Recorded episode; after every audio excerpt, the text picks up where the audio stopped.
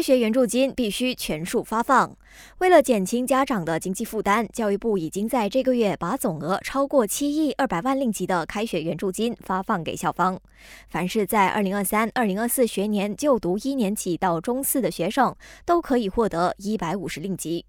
教育部长法丽娜提醒，这一百五十令吉必须全数发放给学生家长，好让他们可以用这笔钱为孩子购买开学用品。校方不能以任何理由扣除这笔开学援助金，就算当做加学费用也不可以。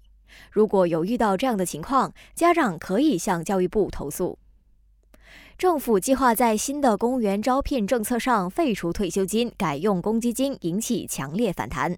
昨天，首相拿督斯里安华就表示，如果政府真的决定废除公务员退休金，他原则上是同意让新议员和政治委任的退休金也一并废除，一视同仁。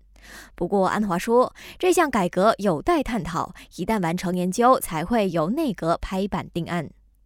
第二财长拿督斯里阿米尔汗查也为政府背书，强调新政策只会从新的聘雇开始，现有选择退休金制度的公务员不会受到影响。深陷贪污丑闻的前财政部长敦达因今早透过律师发文告证实，反贪会昨天已经向他录取口供，并将在下个星期一把他控上吉隆坡地庭，罪名是没有申报财产。敦达因表示他会出庭面控。感谢收听，我是余文。